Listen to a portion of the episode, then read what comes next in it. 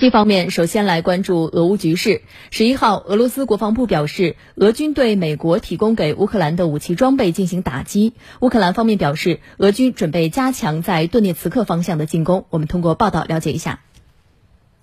俄罗斯国防部发言人科纳申科夫十一号通报称，俄军使用口径高精度海基巡航导弹打击了乌克兰位于第聂伯罗彼得罗夫斯克州的弹药库。该弹药库存有美国提供给乌克兰的海马斯多管火箭炮系统的发射器、M777 榴弹炮等武器装备。俄空天军的苏 -35S 战斗机击落了乌克兰空军苏 -25 战机。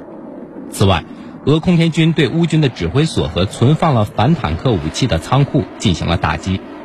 俄火箭炮兵部队还打击了乌克兰多个指挥所、人员和武器装备集结点。据乌通社援引乌各地军事部门的消息报道，俄军十一号继续对苏梅、第聂伯罗彼得罗夫斯克、哈尔科夫、尼古拉耶夫等地发动炮击，同时对敖德萨等地发射了导弹。